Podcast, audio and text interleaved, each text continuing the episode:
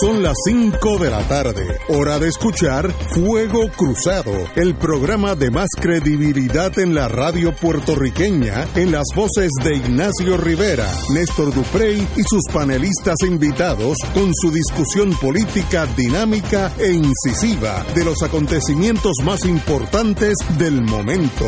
Fuego Cruzado comienza ahora. Muy buenas tardes, boys and girls de Fuego Cruzado.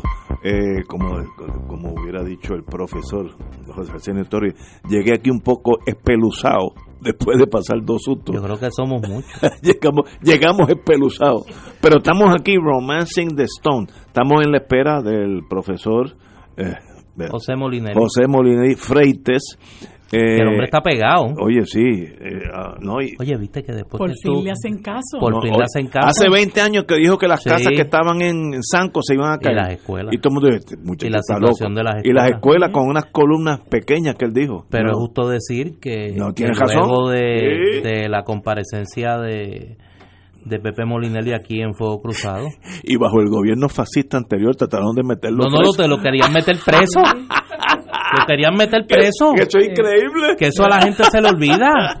O sea, lo trataron de meter preso Tenían un fiscal designado Sí, para eso. sí. para meterlo preso. Y fue el mismo que ordenó someterle cargos a Linda Colón a Era un y al, gatillero y al, prof- al perdón, al alcalde mm, eh, Trujillo de Humacao que en paz esté, Marcelo Trujillo. Marcelo Trujillo Este, Pero él renunció después. ¿o creo que lo destituyeron. Sí, porque Sí, era, era que pero lo caña lo que era. Sí. Era un operador Un- político sí, del PNP. sí, pero Hay que llamar las cosas por Sí, su no, nombre para no, que me- no, fíjate, no, yo- no- yo no engañemos la gente.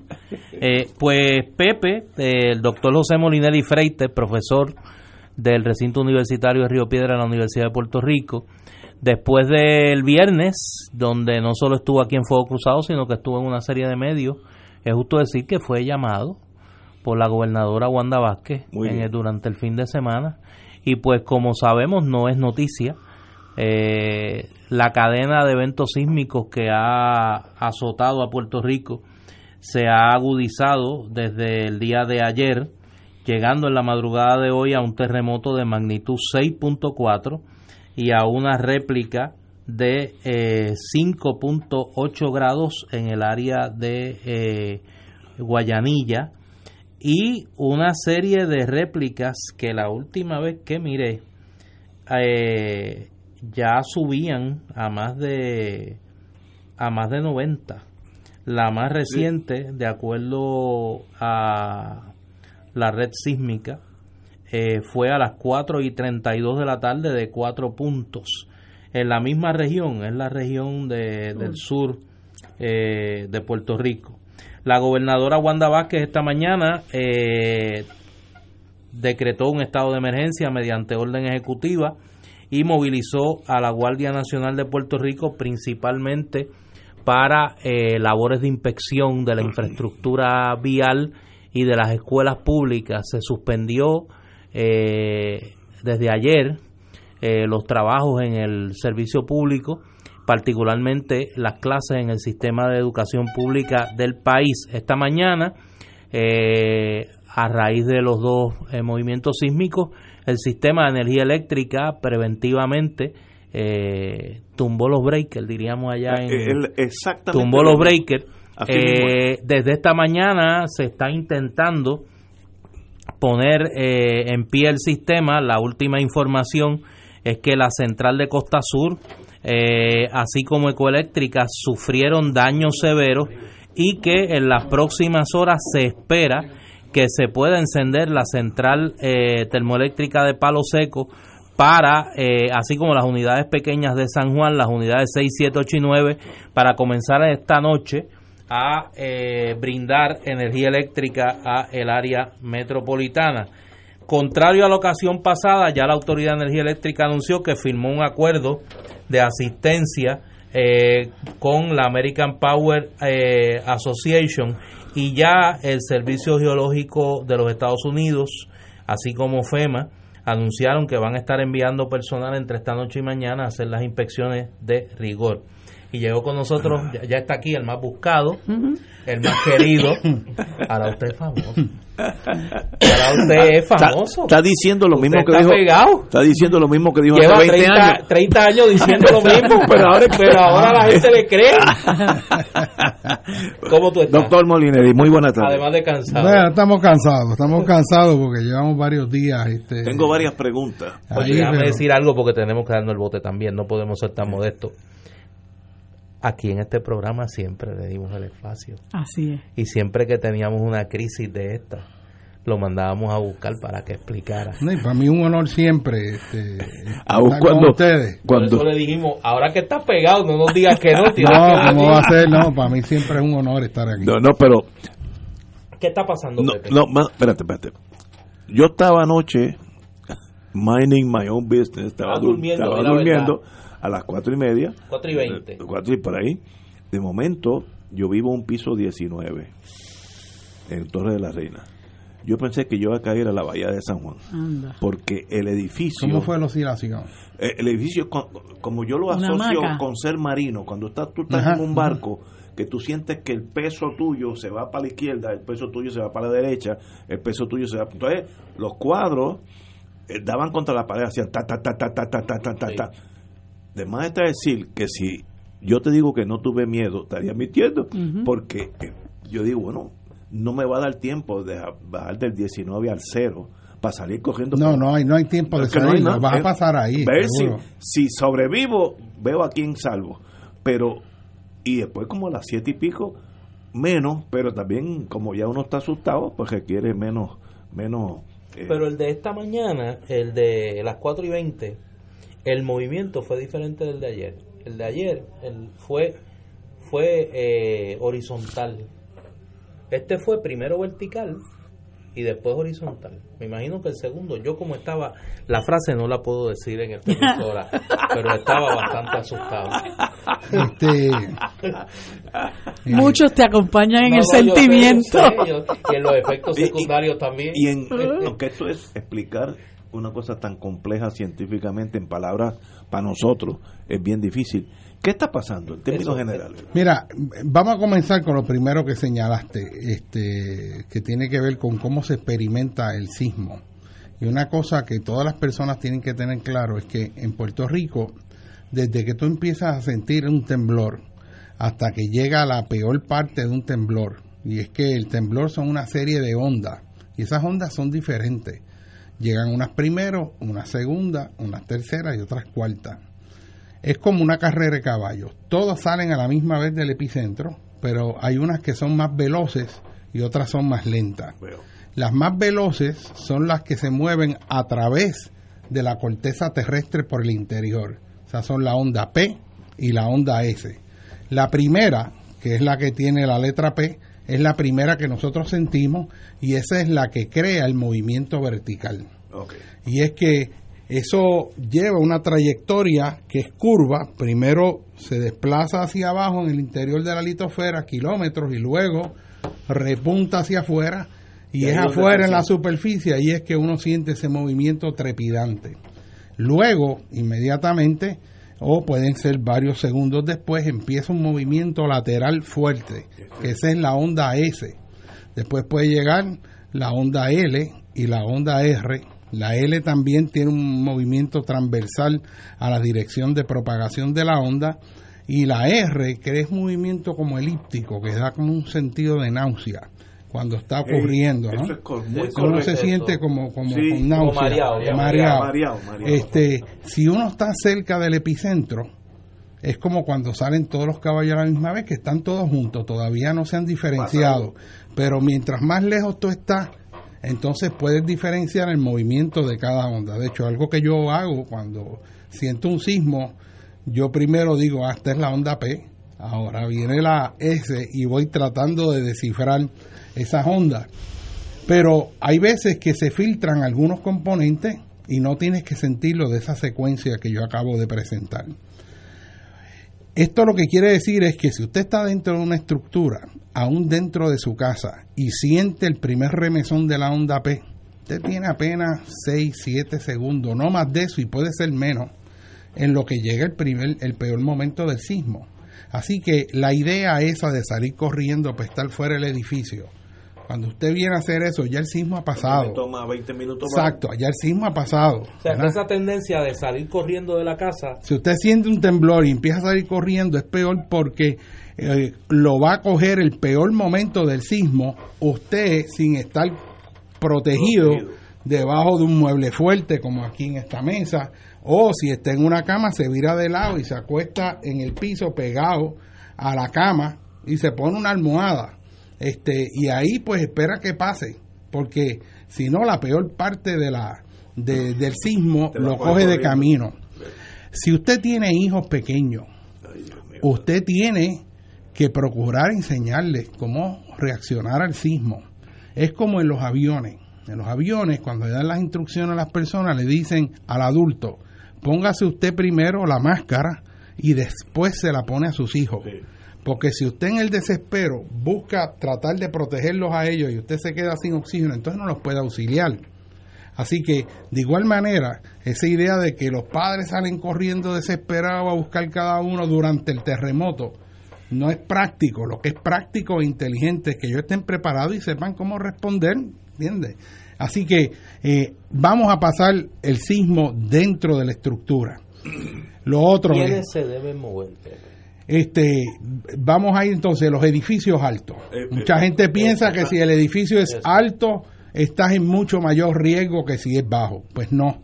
Un edificio alto bien construido, vas a oscilar, Sí. eso está diseñado para que tenga un comportamiento elástico y si se cumplió con los códigos y está actualizado, no debes tener problemas. Eso no quiere decir que te ocurra, como explicaste, que sentiste una oscilación como si estuvieras en alta mar de un lado hacia el otro.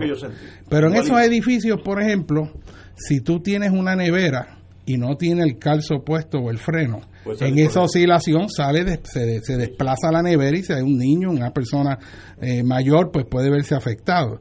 Si tú tienes un piano y ese aparato empieza a moverse en las ruedas de un lado a otro, en un edificio alto te puede matar. Eh, en esas oscilaciones fuertes, los gabinetes en la cocina, los platos pueden golpear las Como puertas como y hacen barcos. que salga para afuera. Como pasan en las tormentas. Exacto, así que tú tienes que tener una aldaba y un cierre de seguridad y después cuando vayas a abrir acordarte que eso puede estar a punto de caerse, que no se te caiga encima. Así que hay un montón de cosas que uno Igual puede que hacer en ese de- sentido. de. Exacto, todo todo mueble que es caso dos de- veces En el caso en de mi este. caso se pueden convertir todo, en- todo mueble que es do- dos veces Sí. más alto que ancho, si no está anclado contra la pared se puede volcar. Dos veces más alto que ancho. Así que en los edificios altos las partes más fuertes estructuralmente generalmente están en el área frente a los elevadores. Durante un sismo no coja el elevador ni baje las escaleras. Después que pasa el sismo, lo que dure, pues después usted sale rapidito, ¿verdad? Porque tampoco se va a quedar, porque tiene que inspeccionar si hubo daños estructurales en el edificio. Eh, no, en un edificio alto no debe estar cerca a las, a las partes exteriores donde están las ventanas de vidrio, se porque caer. se pueden caer o se pueden quebrar. Si los edificios están muy cerca, como ha ocurrido en algunos edificios, en, en- en áreas de edificios altísimos, la oscilación puede ser tan grande que pueden besarse los edificios. O sea, pueden marronearse y, Chocarse. y choque- chocar unos con otros. Si usted está en ese borde, pues, pues imagínate, puede haber daños serios. Eh, y naturalmente hay que uno practicar por dónde va a ir, uno hasta pensar, acuérdate que un edificio se va, se puede ir la energía eléctrica, si tiene rociadores en caso de incendio, podrían activarse, Activarse. y usted va a estar oyendo las alarmas de todos los carros accionadas. sí, sí, sí. Así que usted puede estar oscuro, mojado y con un escándalo de alarmas ocurriendo y usted se va a mover por ahí. Eso no es mucho problema si usted lo visualiza Si ya- antes. si ya conoce. Si usted ya está, ¿verdad? Y va, va planteándose este, lo que debe hacer. Eh, si uno se va a preparar para lo que va a ocurrir en un terremoto, para estar seguro, lo primero que tiene que hacer es averiguar si su estructura es sismo resistente o no. Porque usted puede tener mochila, puede tener alimentos, y si la casa se le va a caer encima, usted está en un problema. Así Vamos que- a lo primero. Pepe. vam- Eh, vamos a eh, el una- elemento de esta estructura aguanta, esa pregunta es Vamos a ir a una pausa y regresamos con Fuego Cruzado. Fuego Cruzado está contigo en todo Puerto Rico.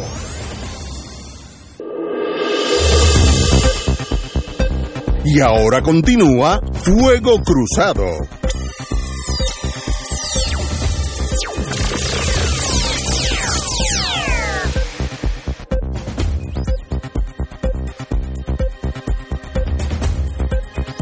Regresamos, Boys and Girls. Eh, eh, hoy debemos señalar que además de nuestra cadena tradicional, estamos transmitiendo también a través de nuestra emisora colega en FM Radio Oro 92.5 FM, que es la que emisora colega y que retransmite este programa a las 10 de la noche, pues hoy estamos en vivo, por lo menos la primera hora, porque íbamos a tener aquí al doctor Molinelli y queríamos pues que sus consejos, su orientación llegue al mayor público posible. Nos quedamos en el tema de la estructura, de dónde uno está, que lo primero que uno debe de verificar es Usted tiene que verificar con un ingeniero si su y casa usted aguanta. quiere saber si su casa aguanta. Eso es- Eso es lo más importante. Este, después usted puede trabajar con la otra, bueno, puede hacer las otras cosas, pero en algún momento usted tiene que saber eso. ¿Dónde está? Parado. Entonces, yo propongo en este momento que en Puerto Rico se empiece a hacer legislación y evaluar un sistema para que cuando usted entre a un edificio, ese edificio tenga un código que identifique su grado de vulnerabilidad a terremoto.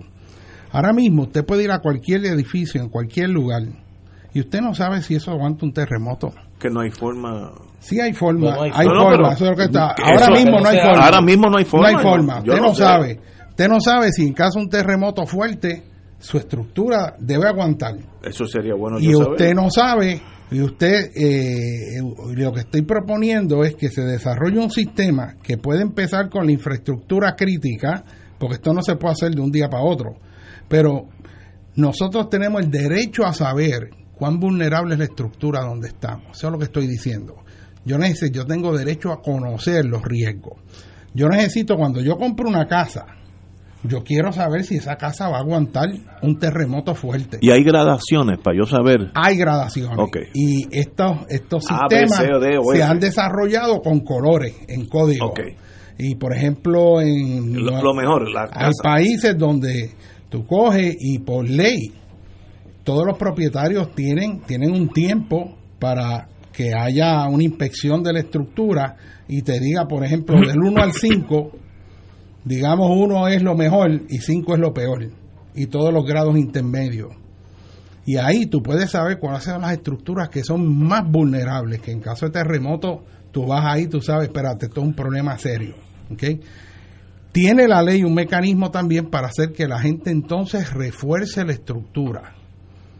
Porque la idea es que cuando ocurre un terremoto tú no tengas una catástrofe de pérdida de vida. O sea, si tú sabes que hay unas estructuras que van a fallar en caso de terremoto, primero los que están viviendo ahí tienen que saberlo y el propietario, por si eres estás alquilado, tiene que tomar medidas para ir a reforzar esa estructura para que resista. Esto obviamente requiere una inversión económica en los casos que sea necesario. Va a haber gente que se pueda oponer porque dice, espérate, pero me vas a devaluar mi propiedad porque si sale que es de alto riesgo, Ah, yo no sí. quiero que eso se sepa. O sea, pero hay maneras de lidiar con eso. Yo lo que planteo es iniciar eso con edificios que sean facilidades críticas donde acuden gente. Por ejemplo, si usted va a Plaza Las Américas, yo quiero saber cuando yo voy a Plaza Las Américas si eso me va a aguantar un terremoto fuerte en Puerto Rico o no. Y eso me va a ayudar a mí a decidir si cuando yo vaya a hacer compra yo voy allí o yo voy a un lugar que yo sepa que si ocurre un terremoto fuerte no, no falla. Si usted va a comprar una casa, yo quiero saber y tener una certificación de que, espérate, esto es seguro. ¿Qué? Y si no lo es, no quiere decir que no la pueda comprar. Pero Y- ya yo sé. Pero ya yo sé, o sea, estoy tomando una decisión informada. No, y, tiene, y asumes el riesgo. y asumes el riesgo. ¿eh? Pero yo creo que hay que moverse en eso para no quedarnos con los brazos cruzados sabiendo que hay un montón de estructuras. Por ejemplo, en el viejo San Juan.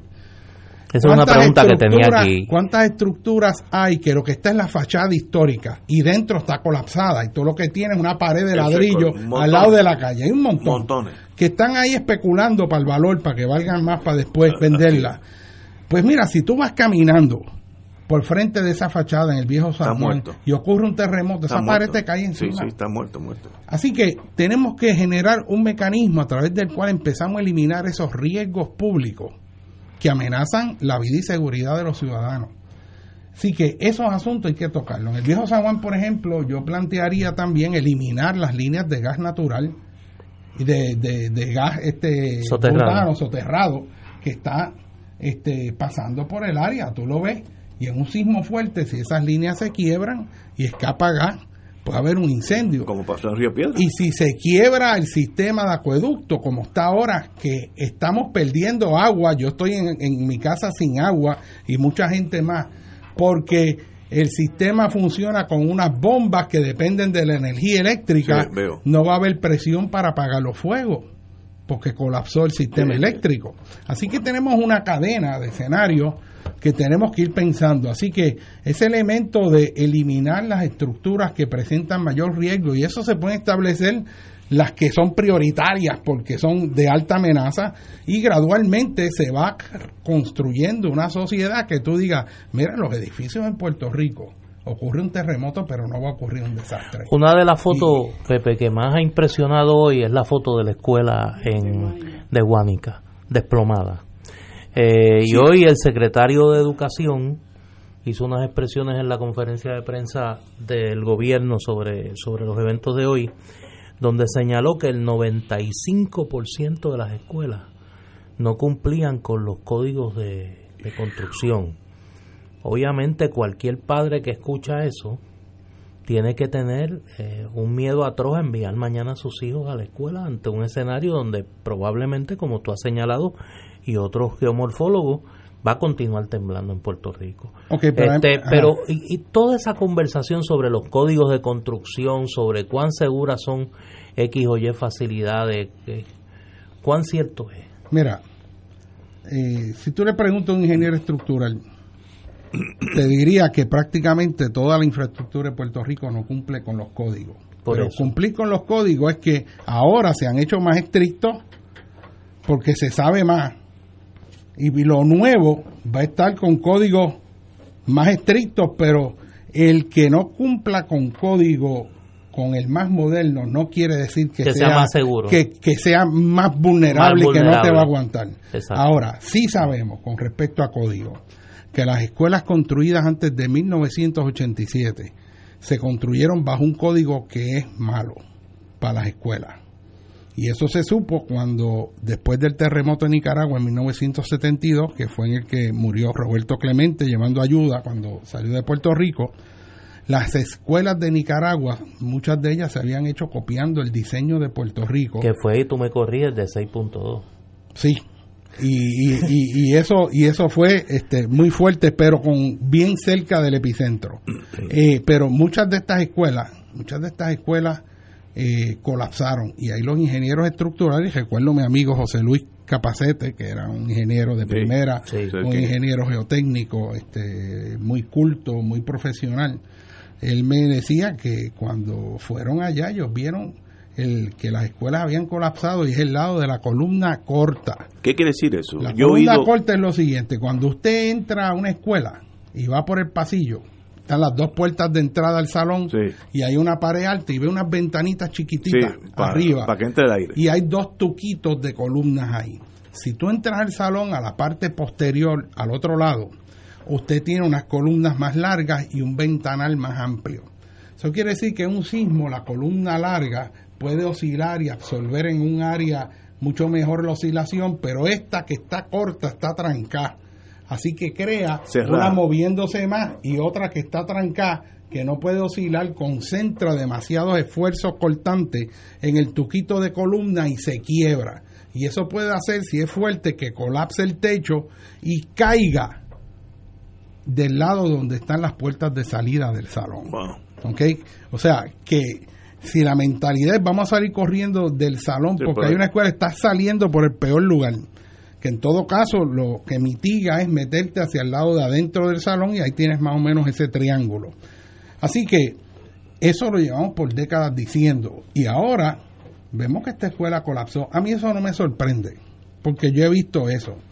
De hecho, la primera vez que yo vi una escuela colapsada de verdad, yo la vi en México cuando fuimos en 1985 a estudiar el terremoto del 19 de septiembre en Ciudad de México, que aquello cayeron edificios multipisos, escuelas, o sea, aquello fue devastador en ciertas zonas y no en otras. De hecho, cuando nosotros llegamos a Ciudad de México, nosotros íbamos hasta con cuchillo de jungla, porque uno pensaba, espérate, esto aquí, esto es un terremoto, esta ciudad está devastada. Y cuando llegamos al aeropuerto, lo que vimos son unos mariachis tocando. pero, pues, espérate, pero nosotros venimos aquí en una emergencia de un desastre. Y toda la ciudad estaba funcionando normalmente. Los restaurantes, este, el tránsito, exceptuando, obviamente, esto una, una, ser un país eh, cuya capital tenía en ese momento 17 millones de habitantes, o sea, es una super ciudad. Pero en esa zona, la zona rosa, ciertas áreas sufrieron fenómenos de amplificación de onda sísmica y ahí fue que fallaron los edificios. O sea, fue por el lugar, por la naturaleza del material geológico subyacente. Y además de eso, mucha de la destrucción fue causada por la corrupción. Usted dirá, espérate, espérate, que tiene que ver, que tiene que ver la, que, tiene que ver la corrupción con, el desastre. Pues, pues resulta Que, que, la, que la Universidad Nacional Autónoma de México eh, hay ingenieros estructurales de prestigio mundial. en esa universidad los ingenieros son famosos en el mundo este, en términos de técnicas de sismoresistencia Signa hay un montón de gente que, trabajaba en ese momento.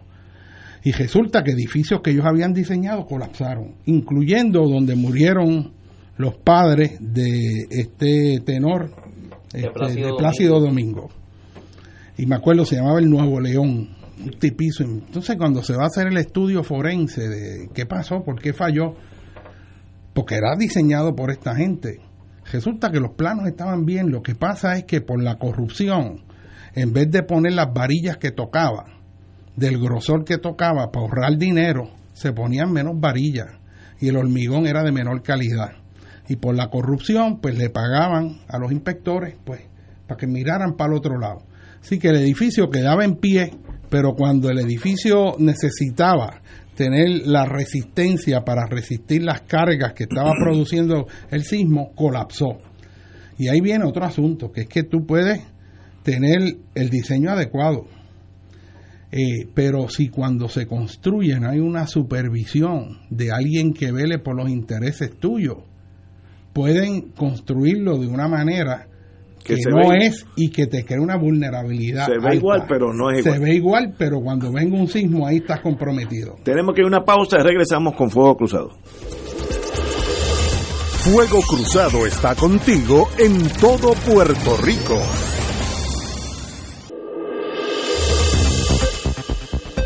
Y ahora continúa Fuego Cruzado. Estamos con el doctor y amigo Molinelli Freites. José Molinelli. José Molinelli Freites, geomorfólogo, amigo de nosotros. Acuérdate que hoy estamos además de la cadena por Radio Oro 92.5. Eh, queríamos que el doctor estuviera en las dos estaciones. Y, estábamos eh, durante la pausa hablando de qué es esto de que algunas, eh, por qué en el sur hay un, yo le llamo lajas porque yo entiendo eso al nivel de, de, río, las lajas a veces resbalan una sobre otra y parece que eso es lo que está pasando por allá abajo. ¿Qué está pasando por debajo de nosotros? Que entonces viene esta este, este liberación de una energía incalculable para el ser humano. ¿Qué ocurre que, para que suceda eso? Mira, si vamos a ver qué es lo que causa el terremoto, imagínese un lápiz. Usted lo coge por los dos extremos si usted con un lápiz en los dos extremos y empieza a hacerle fuerza para que vaya doblando, usted ve que el, el, se va doblando el lápiz. Si deja de hacerle fuerza, ¿qué hace? Retorna a su forma original. Pero si usted empieza a doblarlo como en forma de arco y sigue, llega un punto que las fuerzas que usted está haciendo para doblar el lápiz exceden la resistencia del lápiz y de momento se parte, hace crack. Igual que usted, usted se acuerda cuando uno jugaba gallito en la escuela, que cogía una gomita y agarraba un lápiz y empezaba a darle vuelta con el elástico. Y tú le seguías dando vuelta, le seguías dando vuelta y acumulando energía elástica. Y se va deformando y tú sigues dándole vuelta un lápiz con otro, ¿verdad? Eh, y lo vas como enrollando. Y de momento cuando tú lo sueltas, los lápices empiezan a dar vueltas. ¿verdad? Eso es la liberación de energía elástica. Las rocas están siendo eh, en la superficie terrestre, en el caso de Puerto Rico, producto de los movimientos de las placas, y vamos un poquito antes, al norte de Puerto Rico está la placa de América del Norte que se mueve hacia el oeste, hacia, Estados Unidos. En el sur de Puerto Rico está la placa del Caribe que se mueve en dirección a África hacia el este. En direcciones contrarias. En direcciones opuestas. Y nosotros estamos en una plataforma de roca junto a las Islas Vírgenes que se llama la plataforma de Puerto Rico y las Islas Vírgenes, que es como una microplaca que está entre esas dos grandes placas que se están moviendo en direcciones opuestas. Así que eso es análogo a tú tener un paquete de barajas y estás moviendo, si las coges entre tus manos y haces fuerza para mover una hacia afuera con la mano derecha y otra con la mano izquierda hacia adentro, cada una se va a desplazar un poquito, cada baraja. Pues así es el tipo de falla que está ocurriendo allí. Hay una que es el lado norte que se mueve hacia el oeste y otra que es el lado sur que se mueve hacia el este. ¿Cuándo se mueve? Pues por esas fuerzas tectónicas que están eh, moviendo y comprimiendo a Puerto Rico lateralmente, hay momentos en que la, la resistencia entre esas rocas, la fricción, es excedida por la fuerza y ahí se desplaza un poquito. Si el desplazamiento es chiquito, tú tienes un sismo pequeño. Si el desplazamiento es mediano, digamos 2, 3, 5 kilómetros, tienes un sismo, si está cerca, que lo vas a sentir bastante. Si es un desplazamiento mayor, tú tienes un terremoto mayor. En otras palabras, cuando usted oye hablar de un terremoto 8, es porque ha habido un mega desplazamiento que posiblemente puede ser muchas decenas de kilómetros o cientos de kilómetros. Para darte un ejemplo, en Chile han habido rupturas a lo largo de un plano de falla que exceden 3 o 400 kilómetros. Y más también. O sea, es como tres o cuatro veces el largo de Puerto Rico este-oeste, de momento quebrándose y desplazándose a lo largo de una falla. Así que un terremoto fuerte es un desplazamiento, que es una ruptura de las rocas. Así que... ¿Y en dónde estamos nosotros en estos episodios? Y entonces nosotros, eh, como las placas se están moviendo en direcciones opuestas y nosotros estamos entre medio, está habiendo actividad sísmica y hay muchas fallas en Puerto Rico. Los terremotos fuertes que nos han afectado a nosotros han ocurrido en estructuras sismogénicas que están ubicadas fuera en el mar. La que ha producido los terremotos más fuertes es la trinchera de Puerto Rico al norte, que es un sistema de fallas cuyo eje principal en orientación este-oeste está aproximadamente unos 120 kilómetros al norte. Y ese sismo produjo uno de magnitud 8 que quebró las murallas del Morro. Eso yo lo he documentado, yo tengo fotos de eso. Eso fue el 2 de mayo del 1787. En 1918, por esfuerzos tensionales, precisamente porque Puerto Rico está como rotando entre estas dos placas. Fíjate que si tú pones el teléfono entre medio y haces fuerza para allá y hace fuerza para acá, fíjate que el efecto que tiene es que va rotando. Y en una esquina, que es la noroeste, crea unas fuerzas de tensión que son las que crearon el cañón de la Mona. Pero el punto importante es, los terremotos más fuertes históricamente han ocurrido estructuras al norte, al este y al oeste donde no ha habido terremotos fuertes documentados al sur. Pero ahora lo hay. Y ahora está empezando a ocurrir en el área de Guánica. Pero hay una estructura que se llama la fosa de muertos, que no muestra mucha actividad sísmica, una fracción de la que ocurre en las otras áreas. Uno de los problemas es cómo uno interpreta lo que está ocurriendo ahí. Y hay una teoría que se llama el Seismic Gap Theory, que es que te dice que si tú haces un mapa y tiras todos los sismos que han ocurrido históricamente a lo largo, digamos, desde Nicaragua hasta las Antillas Menores, tú vas a ver que históricamente han habido terremotos a lo largo de toda esa, ese margen de placa, pero puedes encontrar de momento unos espacios donde no ha pasado nada. Y el hecho de que no haya pasado nada, cuando tú tienes una línea de muchos terremotos históricos, después pasan un montón de kilómetros y hay muchos más y entre medio no ha pasado nada, eso te puede sugerir que los próximos tienen alta probabilidad de que ocurran ahí. Eso se ha comprobado en segmentos de toda la megafalla este, de Nazca que se mete debajo de la parte occidental de, este América del Sur. Entonces, eso uno no sabe, pero yo no me sorprendería. ¿eh? Así que eh, eh, estos sismos en específico son de foco llano, empezaron con actividad microsísmica, unos fueron, empezaron a sentirse de 4.7, 5.1. Ayer fue 5.8 que quebró las columnas de las casas en, el área este, próxima a Guayanilla y todo eso, en, esa zona. Y esta madrugada tenemos un 6.4 ya. O sea que ha habido un increchendo. Así que la pregunta que nos hacemos es, ¿Vamos a esperar que siga ocurriendo actividad sísmica? Y la respuesta es que sí. Vamos a seguir sintiendo temblores de magnitud 2, 3, 4, 5. Lo que ha ocurrido hoy. Todo esto, o sea, esto va a seguir ocurriendo. Pero sabemos que estadísticamente la probabilidad de que puedan ocurrir sismos iguales y hasta mayores incrementa. Así que hay una ventana en los próximos días donde podría haber un sismo similar al que ocurrió esta madrugada o quizás más fuerte. Estamos hablando de probabilidades que son bajas pero que incrementan siendo bajas. Y el punto que quiero hacer es que no se sabe cuándo va a ocurrir un terremoto ni se puede predecir, pero se trata de, de buscar la estructura estadística de las probabilidades que hay a base de la experiencia previa. Así que tenemos que estar preparados para que estos sismos continúen. Yo personalmente pienso que la preparación, como siempre, independientemente de que estén ocurriendo estos sismos o no, siempre en Puerto Rico tenemos que estar preparados para un evento fuerte de verdad.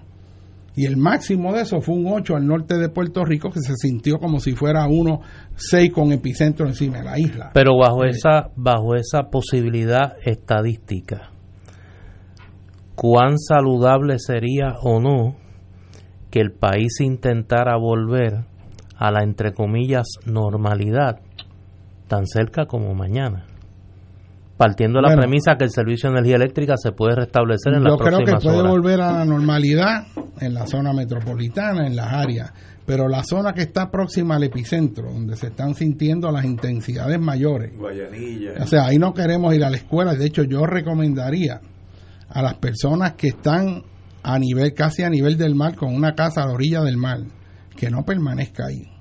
Porque también como la actividad sísmica está tan cerca de la costa, el tiempo que hay entre un aviso de tsunami y el tiempo en que llega el tsunami es bien corto. Así que tú no puedes decir, no, yo me voy a quedar aquí porque me van a avisar cuando venga el tsunami, yo voy a tener tiempo de salir y ver qué voy a hacer. Pues esa medida de precaución, si yo viviera casi a nivel del mar, no en un lugar alto, si estuviera en un lugar alto no tengo problema. Pero, si usted está en, las playas, casi a poco altura sobre el nivel del mar, yo me cojo una vacación con mis familiares en San Juan o en Fajardo o en Aybonito. Este, es lo que la cosa se calma. Igual que toda persona que esté en casas con columnas en esa área cerca del epicentro, sálgase sea, busque estar con un familiar o vaya a un refugio, naturalmente que no sea una escuela este, construida antes de 1987. Esto de esta escuela es terrible porque si esto llega a haber ocurrido en horas donde está lleno de estudiantes, hubiéramos estado aquí llorando lágrimas gordas, planteándonos lo que pudimos haber hecho que no hicimos por décadas. O sea, este asunto de las escuelas yo le he señalado por décadas y ahora estamos viendo una muestra, es como si fuera un aviso de mira, o sea, tienes que hacer algo. Y tuvimos suerte que la escuela estaba vacía, pero si eso llega a estar lleno de niños, este, aquí hubiéramos tenido una situación muy seria. Doctor, este, eh, ahorita mm, Néstor le preguntó sobre las expresiones del secretario de Educación en el sentido de que un 95% de las escuelas no cumplía con el código de construcción. Usted nos aclaró ya lo que ocurre con las escuelas construidas antes del 1987. Pero hoy en una conferencia de prensa en la que él estaba con la gobernadora, eh, eh, un, periodista un poco lo confrontó con unas expresiones que ella estaba haciendo en el sentido de que todas las, eh, las eh, escuelas iban a ser inspeccionadas. No se dijo quién las va a inspeccionar, se habló de ingenieros estructurales, ni en cuánto tiempo, ni en qué consiste la inspección, pero entonces el secretario de Educación, eh, a mi juicio, pues no sé, un poco eh, una, una discurso eh, confuso, empezó a decir que a partir de María se habían inspeccionado las escuelas, ¿verdad? Entonces uno queda un poco más bruto todavía, ¿no? Porque eh, si es cierto que se inspeccionaron, uno se pregunta, ¿se inspeccionaron para qué? ¿En qué consistió esa inspección? Porque se inspeccionan a raíz de un huracán, pero es obvio que muchísimas de ellas eh, pues no, no aguantan este tipo de fenómeno que era previsible.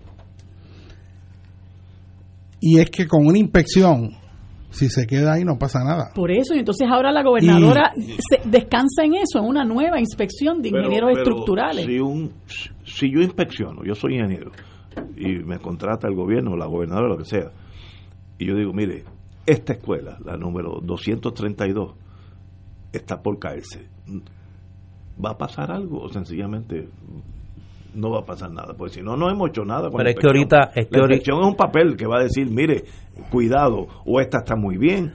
¿Qué, pasa después es de que ahorita, ahorita Pepe mencionó algo y, sé que, que tú lo hizo fortuitamente, que fue el efecto que tuvo en el, en, el daño, eh, el, el, elemento antropogénico del terremoto en México, que fue la corrupción en la construcción y, todo lo que lo que ocurría allí en, en, aquel en aquel país que en la época del PRI y demás. Aquí tenemos un elemento también aquí se ha construido mucha obra pública seriamente cuestionada eh, y, y uno tiene que preguntarse en una situación crítica como esta cuán segura es pero no lo sabemos. O sea no sabemos y yo no voy a mencionar ninguna estructura para no poner eh, no meterle miedo a nadie pero aquí hay unas estructuras que tú te tienes que cuestionar. Dado el asterisco gigante que tienen del problema de la corrupción, cuán seguras son en una situación como esta. Y además, yo recuerdo por décadas haber escrito artículos completos este, para que se tratara el problema en las escuelas. Eh, y en una u otra ocasión se consiguieron unos fondos para tratar de reforzar algunas, pero nunca hubo un, proyecto para garantizar la resistencia de las escuelas. Este, yo recuerdo haber planteado en artículos de periódico para que se hiciera algo que no se hizo cuando se hablaba que los niños eran primeros.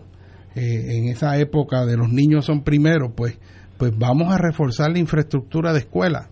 Y en realidad, este, eh, ninguna de las administraciones eh, de ambos partidos eh, se movieron a hacer lo que deberíamos hacer. La última oportunidad perdida fue con el cierre de todas estas escuelas que yo planteé, si van a cerrarse, que se cierren con prioridad las vulnerables a terremotos, porque ahí están haciendo una mitigación. y mire, si usted va donde unos padres y le dice, mire, sabemos que esa escuela no aguanta un terremoto, vamos a reubicarlo en una escuela que sí aguanta. Yo como padre yo no me opongo, al contrario, gracias por decírmelo.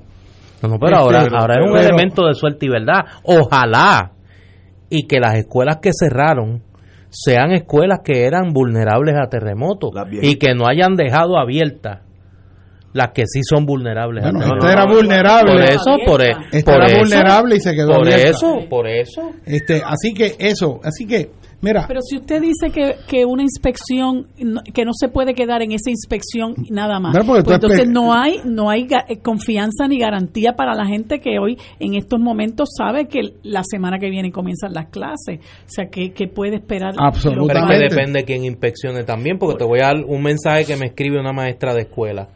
Para María, la que fue a inspeccionar el edificio de mi escuela fue la facilitadora de matemáticas. Pues tú tienes un ejemplo. Por eso que eso que eso que plantea la gobernadora no no es consuelo para nadie tampoco, porque al, a tenor con lo que dice el doctor Molinelli, eh, esa inspección no, no, no se puede quedar en eso. O sea, ¿qué, qué entonces eh, eh, garantía tienen los padres, los, los, los, los, estudiantes, los trabajadores que la semana que viene pudieran comenzar en, sus labores? De hecho, yo lo que exhorto a los ciudadanos es que vayan a donde está la directora de escuela y le digan a, los padres que tienen sus hijos en esa escuela, nosotros queremos saber si esta escuela aguanta un terremoto fuerte o no. Y si ella no lo puede contestar, como no lo va a poder contestar, te anticipo, la mayor, la inmensa mayoría de las veces, eh, hay que hacer una petición a la oficina de gerencia de permiso o al colegio de ingenieros o a ingenieros estructurales que trabajen con el gobierno para hacer un programa para identificar cada escuela y tomar las medidas remediativas de sismoresistencia.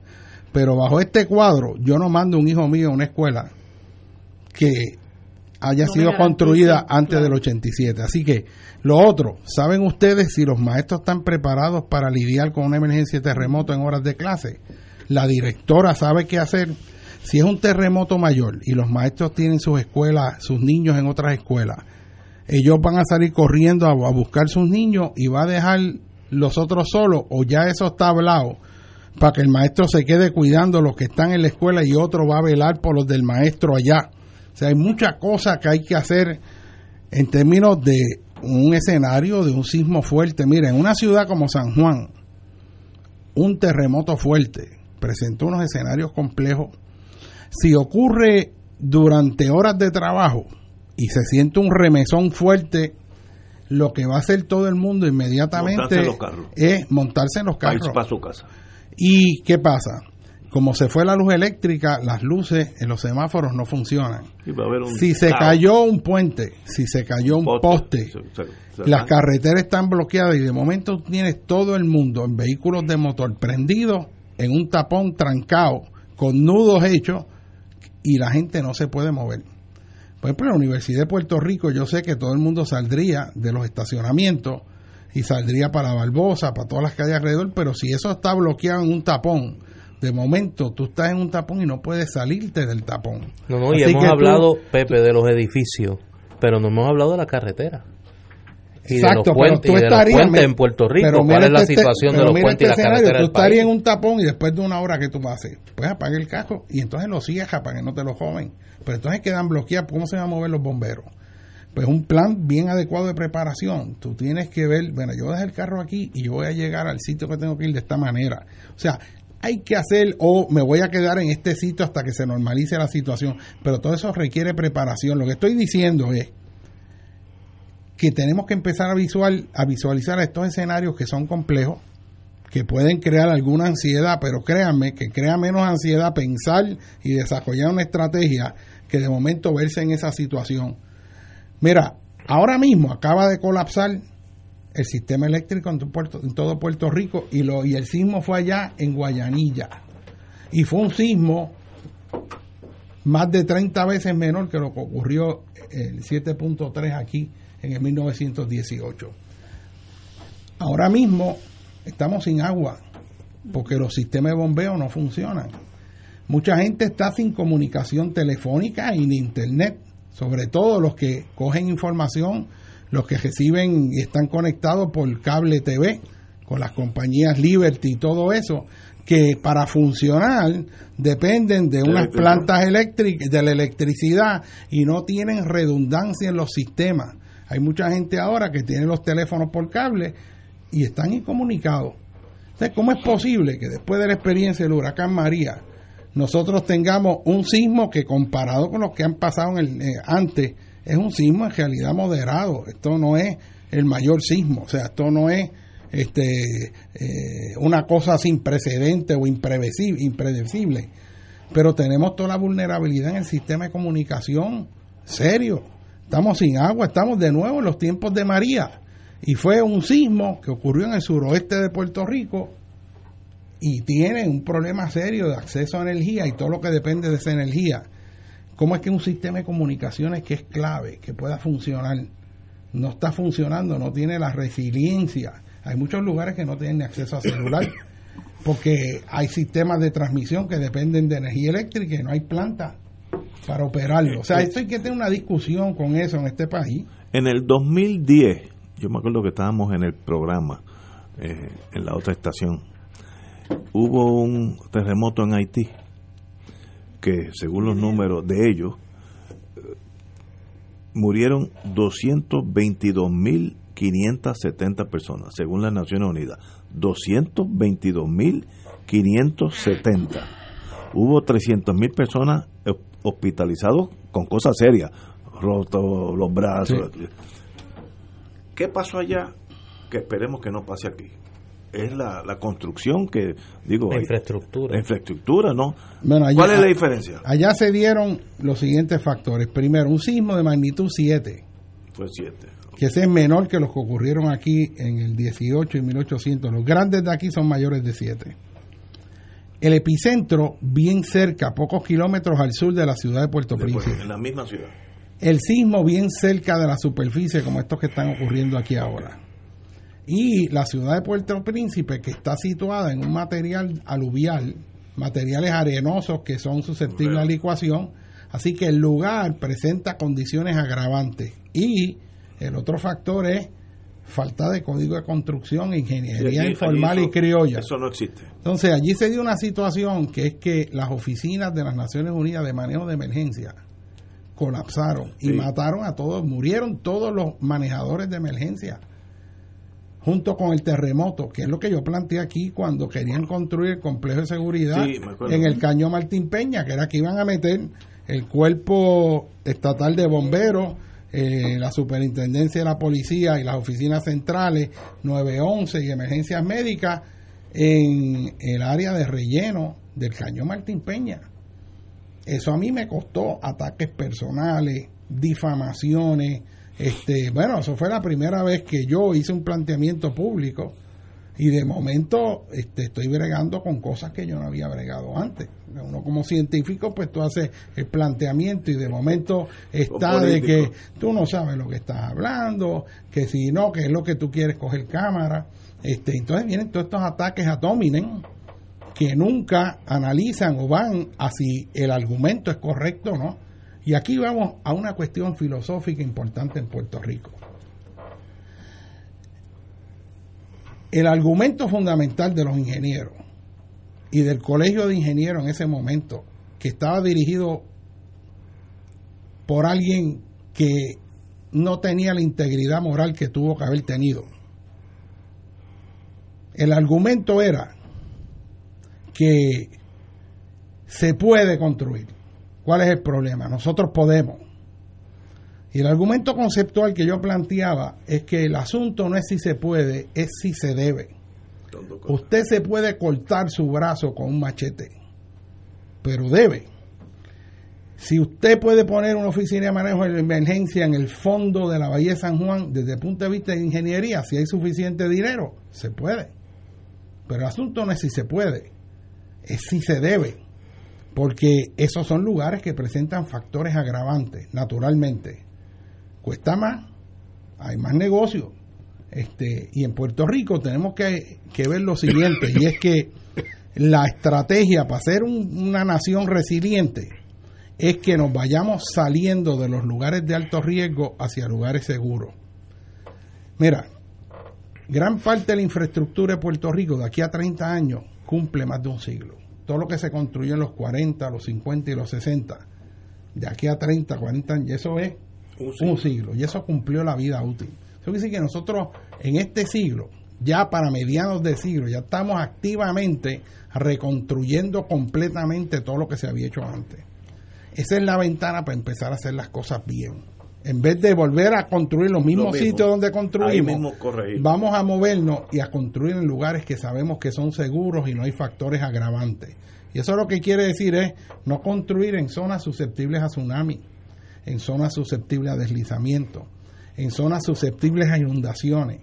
Si nos vamos saliendo de esas áreas y además nos adaptamos al cambio climático, porque según sube el nivel del mar, esas áreas de alto riesgo donde nos hemos ubicado, van a estar todavía en un riesgo mayor. Así que ahora es el momento de empezar a hacer ese plan de mitigación contra terremoto en Puerto Rico que considere todos los elementos desde cómo vamos a manejar la emergencia médica. Hay estudios que se han hecho que indican que hay infraestructura hospitalaria importante en Puerto Rico que no te aguantaría un terremoto de diseño o que no tendría funcionalidad después de un terremoto por los daños que habrían dentro de, de los componentes no estructurales dentro del hospital. Y un hospital es una facilidad que si hay una emergencia mayor, tú quieres que esté operando en ese momento. Eh, los puentes. Ahora mismo hay líneas de combustible, de gas, butano, que discurren por toda la ciudad. Hay líneas de gasolina de avión que van desde Cataño hasta el aeropuerto, pasando por la Valdoriotti. Áreas donde pueden haber eh, ruptura en caso de un sismo mayor. ¿Cómo vamos a lidiar con eso? ¿Cómo vamos a reducir esos riesgos? Fíjate, yo recuerdo al amigo Efraín Aymat, eh, que cuando estaba en la comisión de terremotos, señalaba la importancia de eliminar los cientos de millas de línea de gas natural que había en la zona metropolitana. Luego de eso ocurrió la explosión de Río Piedra, las líneas de gas. Y ahí, gracias a Dios, se reaccionó después, lamentablemente, y se eliminaron un montón de líneas, pero todavía quedan líneas por áreas críticas que presentan verdaderamente un riesgo alto. Así que, de nuevo, yo hago hincapié en esto porque es que nadie lo hace, que es el punto de planificación. Naturalmente hay que prepararse en términos de cuando ocurre un terremoto, ¿qué vamos a hacer? ¿Cómo vamos a responder? ¿Cómo nos vamos a recuperar? Pero en ese ciclo de manejo de emergencia donde hemos fallado, mucho es en la mitigación. Y yo siendo la gobernadora, yo le exhorto a que coja la Junta de Planes y le exija que integre en el proceso de decisional para aprobar proyectos el criterio de no ubicarse en zonas de alto riesgo en caso de terremoto. No de venir y en términos de ingeniería forzar un uso en un terreno que es vulnerable, ah. sino usar una visión de armonía con la naturaleza, en vez de la visión de dominio, que es que yo, ah, se inunda, pues no, pues yo relleno, cambio el curso de río y me meto ahí. Y después a la larga la naturaleza te gana porque viene un evento más grande que el que tú creías que iba a ocurrir y ahí lo pierdes todo. Pero si nosotros construimos en lugares seguros, vamos a tener un país que es resiliente. Otra cosa importante, no hagan, no presten atención a rumores. Yo he oído por ahí barbaridades de que esto está siendo causado y que por un barco ruso que pasó por allí. Otros dijeron que es que están haciendo fracking y hay explosiones y todo eso. O sea, eso no tiene ninguna base. Eh, y se mezclan cosas que son ciertas de que hay depósitos potenciales de gas natural al sur de Puerto Rico, pero eso es afuera, en las profundidades del Mar Caribe, pero de momento se hace un asopado que luce más o menos como algo coherente. Pero esto es, mira, poniendo en el marco amplio, esto ha ocurrido antes en Puerto Rico, esto no es la primera vez, esto tampoco es el fin del mundo. Y hay mucha gente, y digo esto porque yo sé que hay mucha gente con mucha ansiedad que distorsiona este, eh, en realidad el peligro. Si nosotros estamos preparados adecuadamente, cuando venga un sismo fuerte, es más, ya nosotros hasta nos estamos acostumbrando. Ya yo veo a la gente que dice, mira, tembló de nuevo y ya es más, más tranquilo. Lo que pasa, lo que pasa en Chile. Pero en Chile ya la gente vive que, que, los, terremotos y los temblores son parte de su cotidianidad. Eso es así, eso es así. Este, las próximas horas, Pepe, ¿qué debe hacer la gente? ¿Qué es la preocupación inmediata? Está oscureciendo, cae la noche, la mayoría del país va a estar sin energía eléctrica por lo que se, por lo que se, se vislumbra. ¿Qué debe hacer la gente? Bueno, esto parece ser de nuevo un momento de comunidad, donde la gente salga fuera a la calle. Y yo aprovecharía y yo los exhorto a que tomen la iniciativa y reúnan su vecindario, hablen con todos los vecinos de la calle, identifiquen eh, los recursos de cada ciudadano, quién es enfermero, quién sabe dar primeros auxilios, este, quién tiene marrones, quién tiene gatos hidráulicos, quién es constructor, quién es albañil, quién sabe dar primeros auxilios, este, dónde está el viejito que necesita ayuda porque está encamado, este, quiénes son las personas sordas que no oyen, que no pueden recibir información que alguien le explique o le pueda indicar lo que está pasando. La, comunidad tiene que... O sea, la, la comunidad es la que nos va a ayudar a nosotros. O sea, eso yo quiero hacer énfasis en eso, porque es que la fuerza de este país somos nosotros mismos. O sea, eso de estar esperando que vengan otros a hacer lo que nos toca a nosotros, eso no lo podemos hacer y no es lo que funciona. En María, por ejemplo, a mí me abochornó ver policías que vinieron de Estados Unidos a dirigir tráfico aquí. Yo no sé cómo eso se dio. Pero yo vi gente que vino de Estados Unidos dirigiendo tráfico, habiendo aquí tantas personas, hasta voluntarios que podrían hacerlo. O sea, vamos a utilizar nuestras capacidades, vamos a organizarnos y si hacemos eso podemos enfrentar cualquier situación que venga. Doctor, tenemos que dejarlo, desgraciadamente el tiempo no es nuestro peor enemigo doctor José Molinelli Freites, un privilegio tenerlo aquí. Muchas gracias. Y me, me quita algo de miedo porque yo anoche, digo, anoche me asusté de verdad. Eh, si, si, diría que no, estaría mintiendo. Pero ya sabe que aguantó un 6.4 y está allí el edificio íntegro. no pasó y, nada, y, se pasó el sustito, pero estamos ahí. Bueno, que puedas por lo menos descansar. que puedas descansar algo que, Mira, está en, tiempo extra. En San Juan en el sismo de 1918, un 7.3, lo que se pasó fue el susto. Pero San Juan quedó en pie. Hubo una grieta en el cuartel de Vallajá, en la porción donde antes había un basurero de tiempo España, y ese lugar se quebró. Pero el resto, muy poco. Sobrevivir. Fue un 7.3. O sea, tampoco es estar en un estado de alarma, histeria, pero vamos a estar preparados para lo peor que pudiera ocurrir y vamos a salir para adelante. Entonces no le debo hacer caso al hecho de que un barco ruso pasó por Ponce. No debe hacerle caso. Ese muchacho estaba loco que, eso fuera verdad porque entonces se reactiva la Guerra Fría. Los rusos, ya pero, tú sabes. Pero desde el punto de vista físico, que tiene que ver un barco que pase? Y si fuera noruego, si fuera noruego, cambia la... Bueno, yo recuerdo cuando el terremoto de Haití, que salió una información que en realidad para alguien que no sepa, lo podía convencer de que ese terremoto fue accionado por unos radares HARP que tiene Estados Unidos en Alaska y que lo focalizó en Haití. Y eso salió con unos artículos, a mí me lo mandaron.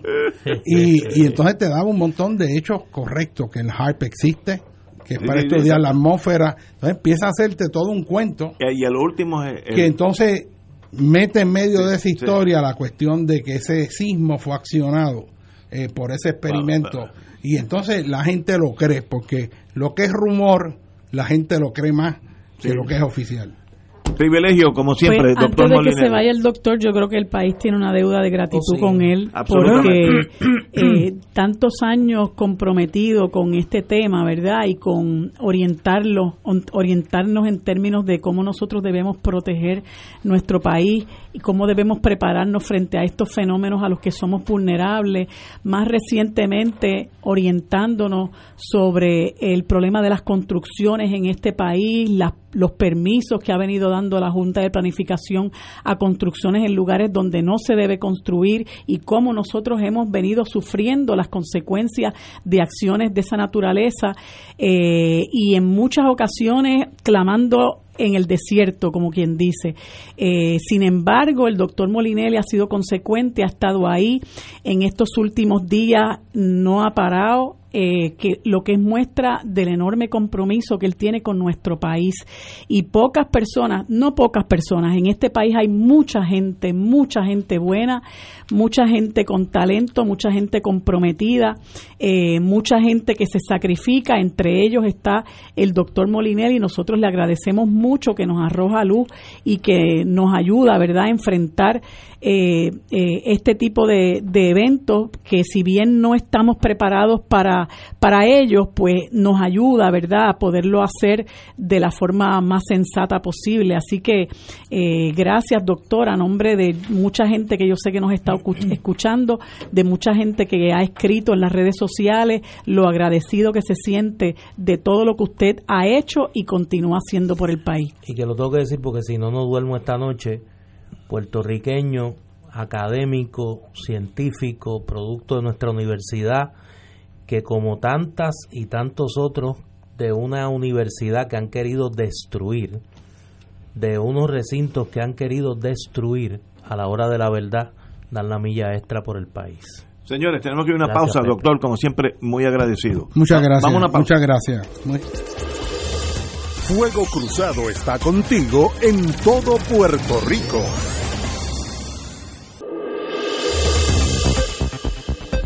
Y ahora continúa Fuego Cruzado.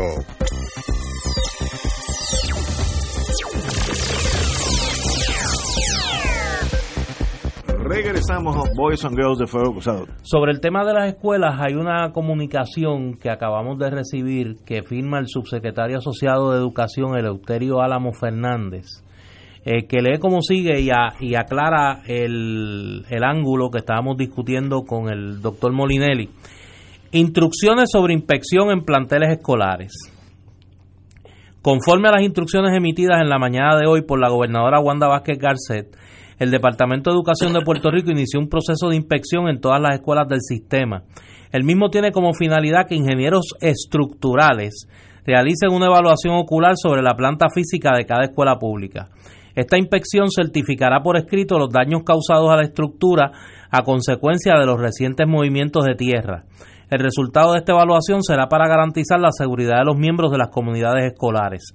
Por consiguiente, las clases en el sistema público no se reanudarán hasta tanto y en cuanto se cumpla con la evaluación de la totalidad de los planteles escolares. De igual forma, el personal docente y no docente ubicado en las escuelas no se reportará hasta nueva notificación. Por razones de seguridad no se autoriza la entrada al plantel escolar de ningún funcionario del departamento con excepción del director escolar quien será responsable de abrir el plantel el día de la visita de los ingenieros. Finalmente recordamos que el personal de la Autoridad de Alimentos son siempre los primeros en responder en situaciones de una emergencia y tienen la responsabilidad de la confección de alimentos para los refugios que se han establecido en cada municipio. Los instamos a mantener la calma y estar pendiente a las comunicaciones oficiales. Así que de acuerdo a esta comunicación, número uno, se ordenó la inspección de todas las escuelas públicas del país por ingenieros estructurales. Dos, las escuelas no abrirán hasta tanto no sean inspeccionadas y pasen la inspección correspondiente. Y tercero, no se autoriza la entrada a las escuelas de ningún funcionario del departamento o personal docente o no docente hasta después de que las escuelas sean inspeccionadas y a mí me parece que eso era lo responsable muy bien y lo y lo y lo que la prudencia eh, dictaba luego de esas expresiones del secretario de Educación de esta mañana. ¿no? Si la escuela que se cayó hubiera sido a las diez y media de la mañana, hubiera matado 100, 100 jovencitos. Así que con esto la gobernadora hizo lo que tenía que hacer, la felicito y eh, aunque yo no, no estoy en el mundo político, eh, tengo mis pasiones como todo el otro, pero no, no estoy en ese mundo.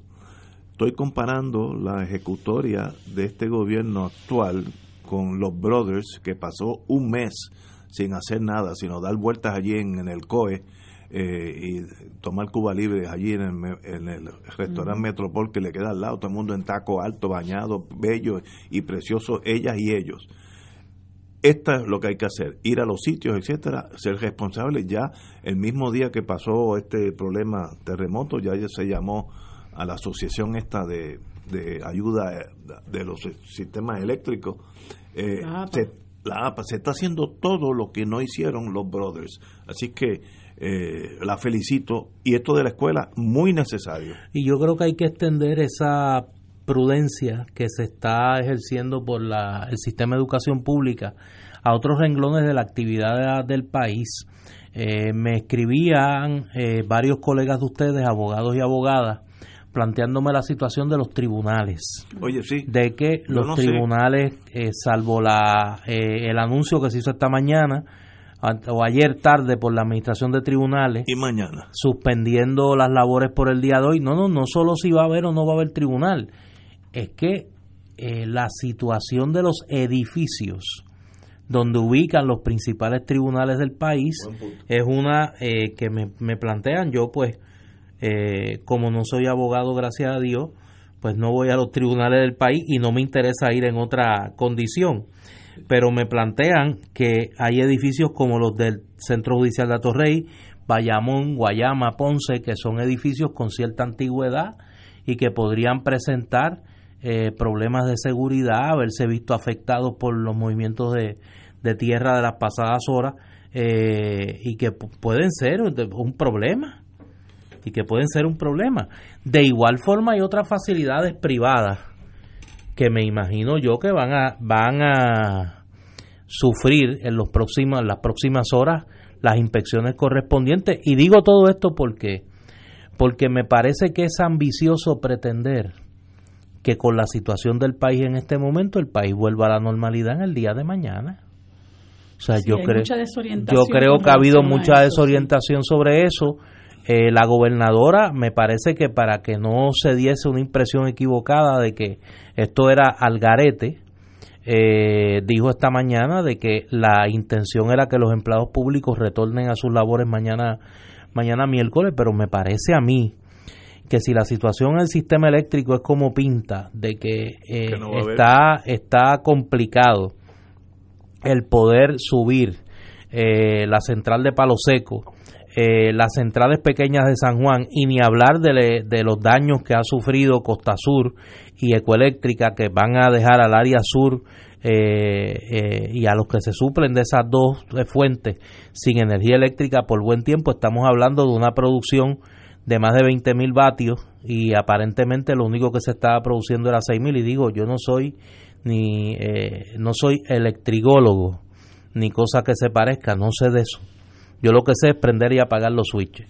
Eh, pero la información que se está recibiendo es en esa dirección así que me parece a mí que, que, es un poco ambicioso el pretender que el país regrese a la normalidad eh, mañana y más aún si hay una prognosis de los geomorfólogos, eh, como nos dijo el, el doctor Molinelli, y hemos escuchado a otros geomorfólogos y científicos en esa dirección, de que no descartan la posibilidad de que haya movimientos de igual o mayor intensidad en las próximas horas. Es lo lógico. Oye, y una situación que es bien preocupante eh, y que ayer se dio, ayer y antes de ayer se dio una discusión en las redes sociales con relación a la situación de vulnerabilidad en la que viven muchos de nuestros hermanos y hermanas en, en Puerto Rico. Y algunas personas eh, que pues lamentablemente no tienen empatía hacia quienes viven en ciertas áreas y que han construido sus casas de cierta manera pues critican el que la gente pues no haya construido como corresponde, que se hayan apartado los códigos de construcción, eh, que no consulten con un ingeniero estructural. Y hay un, un desfase tan grande entre la visión y el privilegio en el que aparentemente viven estas personas y la realidad de la gran mayoría de nuestros hermanos, sobre todo en, en, la, en el centro de la isla eh, que simple y sencillamente han construido donde han podido construir, con lo que han podido construir. Eh, se olvidan también de que al sol de hoy, con todo y lo que hemos estado sufriendo en estos últimos días con estos eh, temblores, hay muchas de, de, nuestras familias, decenas de miles de nuestras familias que todavía lo que tienen es un toldo por techo. Entonces la situación para esta gente es doblemente más difícil. Y yo creo que el momento, además de que, bueno, eh, el Estado, eh, lamentablemente en este país, hace mucho tiempo abandonó la obligación de garantizarle a la gente, entre muchos derechos, el derecho a una vivienda digna. Y la planificación en la construcción, olvídese del asunto. Eso está al garete porque una de las cosas que el mismo eh, profesor Molinelli ha criticado es que se permita la construcción en lugares donde no debe haber construcciones, que se permita la construcción bajo condiciones que no son seguras para la gente. El Estado tiene una responsabilidad de velar por el derecho a una vivienda segura. Y ese derecho, como muchísimos otros, el Estado los ha abdicado los ha abandonado y ha dejado a la gente a su suerte. Y mucha gente, por eso se dio en muchos momentos y se ha dado en muchos momentos el rescate de terreno, porque la situación de la necesidad de vivienda es imperiosa y el Estado no ha cumplido con esa responsabilidad. Y entonces nosotros tenemos que ver ahora las consecuencias. Eh, siempre uno le duele eh, que cuando hay eventos de esta naturaleza, la gente más vulnerable, la gente pobre, es la gente que los sufre. Porque es la gente cuando ocurrió María, pues mire, la casa que se deslizó, la señora que no tenía carro, el viejito que se le fue la luz y, y no pudo continuar con su aparato, este, su respirador artificial o lo que fuera, el que, el que vive en el privilegio puede entonces buscar el generador o se puede mover de alguna manera, pero la mayor parte de nuestra gente eh, que, que, es, que es pobre, porque lamentablemente en nuestro, nuestro país es un país con un, una gran población de personas pobres, eh, lo que algunos pues eh, se niegan a, a, reconocer, es, ese es el sector más más afligido, más golpeado con estas cosas que están ocurriendo. Y yo creo que no solamente, no solamente eh, nuestra gente más vulnerable está recibiendo el embate de esos eventos, sino que en este momento, por favor, que el Estado cree conciencia de que tiene que dedicar sus recursos a, a, garantizarle a la gente una vida digna. Eh, pero, pero aquí como que muchos de nosotros nos hemos acostumbrado como me decía una persona a quien aprecio mucho el otro día en Twitter que conversábamos, pero, pero Marilú, si es que hay pobreza en, en, el, en, en, en gobiernos de derecha y de izquierda, y yo le decía, ¿y qué tú quieres? ¿Que yo me consuele con eso? Ah, que como hay pobreza en todos lados, pues yo tengo que conformarme con la que hay en mi país. Pues no, nosotros tenemos que luchar por erradicar el mayor de nuestros males.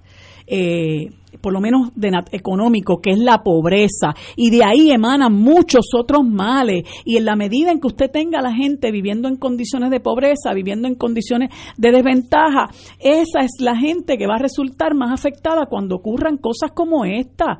Y entonces eso no es justo, porque eso es eh, eh, eh, insulto sobre injuria es causarle más dolor y más sufrimiento a gente que ya su vida es precisamente de dolor y sufrimiento. Entonces, los que no tenemos poder para, para hacer cambios en este momento, tengamos empatía, tengamos desprendimiento, tengamos solidaridad, ayudemos en la medida en que podamos a esos hermanos que hoy están sufriendo eh, incluso a los que a, los que su vida es sufrimiento, punto, pero a los que hoy han visto su casa desplomarse, eh, sus negocios desplomarse. Esta mañana escuchaba yo una pareja que, que decía el periodista que los entrevistaba que era una pareja joven y tenían un negocio, no alcancé a escuchar de qué era, eh, ofreciendo servicio en Guánica, en el pueblo de Guánica. Y ellos eh, recibieron la noticia por teléfono, pero cuando se presentaron, obviamente el impacto fue mucho mayor y vieron su negocio de ocho años desplomarse. Eh, y, ella decía que no, que, que mañana ya no tenía un trabajo al, levantarse no tenía un trabajo al que ir, pero ella daba gracias por la fe que tenía de volver a levantarse y de que esto había ocurrido en un momento en que el negocio estaba cerrado, porque obviamente la tragedia podía haber sido mayor. Pero tenemos entonces que, una vez más, practicar la solidaridad, porque nosotros como puertorriqueñas y puertorriqueñas y puertorriqueños nos tenemos, no tenemos nada más que a nosotros mismos. Eh, así que eh, eso es lo que una de las cosas que llama el momento a practicar la solidaridad y el desprendimiento. Eso que tú dijiste que a la hora de los tomates estamos solos nosotros nos tenemos que ayudar a nosotros mismos en momentos de eh, excepcionales como la tormenta María nos enseñó eso. Yo hice amistades en mi edificio que conviví con ellos tal vez una década y no sabía ni quién era. Y nos hicimos amigos, ahora tenemos un plan eh, en torno a la comida, el agua, pues Pues mira, hay que, eso hay que hacerlo en todos los barrios. No espere que la policía llegue, porque la policía no va a llegar porque no, no, hay los efectivos. Así que usted se salva primero, usted, luego sus vecinos y luego piensa a ver qué puede hacer por el gobierno, en ese orden. Tenemos que ir a una pausa, amigos. Fuego Cruzado está contigo en todo Puerto Rico.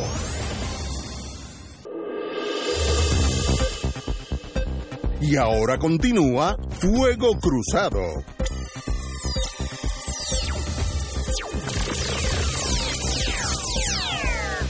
Amigas, vamos a antes de, las montañas movedizas y hablar de Puerto Rico. Antes de caer en eso, yo creo que hay una situación que es la que, por lo que uno lee en las redes y lo que los mensajes que uno recibe, es la situación quizá más desconcertante y que trae otra dimensión del flashback de María, que no es necesariamente el recuerdo de, de los sustos, el recuerdo de las carestías, el recuerdo de, de, de, lo, crítico del, del fenómeno natural, y es la incompetencia gubernamental. Y asoma su rostro por vía de la Autoridad de Energía Eléctrica ya comienzan las contradicciones entre las expresiones de este ciudadano José Ortiz, que la verdad que hay que darle un premio universal, porque yo no he visto un incompetente que sobreviva más en un puesto público como José Ortiz. O sea, no conozco en la historia de la humanidad un funcionario tan incapaz que haya logrado sobrevivir en el manejo de una corporación, de, de una intergubernamental tan complejo como la Autoridad de Energía Eléctrica. O sea, es, inconcebible que ese señor siga ahí. Y entonces desde esta mañana hemos escuchado las varias versiones que ha dado entre él y la gobernadora Wanda Vázquez de cuándo es que se va a reanudar el servicio de energía eléctrica. Primero, no se ponían de acuerdo en la magnitud de los daños y segundo, que es natural porque apenas se conocía el efecto en, en las termoeléctricas, ¿no? Pero a estas alturas, me parece que debieron de aprender de eh, el, recital de mentiras de la administración Roselló, que lo que el país quiere es que le digan la verdad. Mire, si no se sabe, no se sabe. Si se tiene una prognosis negativa de que, mire, tardarán 3, 4, 5 días, 6 días en el área azul, no sé, de aquí a un mes, pues mire, dígale la verdad a la gente. Pero crear la expectativa de que el servicio de energía eléctrica se va a restablecer en horas, como dijeron esta mañana, allá decir que podría tardar una semana, a la gobernadora aparecer como que no sabe lo que está pasando, porque la gobernadora termina diciendo, mire, no, yo voy a averiguar eh, qué es lo que va a pasar pues mire que se supone que para eso es que usted está ahí. Si alguien se supone que sepa es la gobernadora de qué es lo que está pasando aquí. Y lo digo porque yo creo que nadie quiere la derrota del país, nadie quiere que el gobierno fracase en el manejo de una crisis porque finalmente quien se afecta es el país. Quien se afecta son los ciudadanos y particularmente, como dice Marilú, los que están en el extremo fino de la soga, los que hoy perdieron su casa, los que hoy eh, tienen la incertidumbre de que no pueden dormir, de, un señor que yo escuché esta mañana decir que perdía la noche despierto velando sus, sus hijas y velando a su familia, porque no sabe cuándo venía el próximo temblor.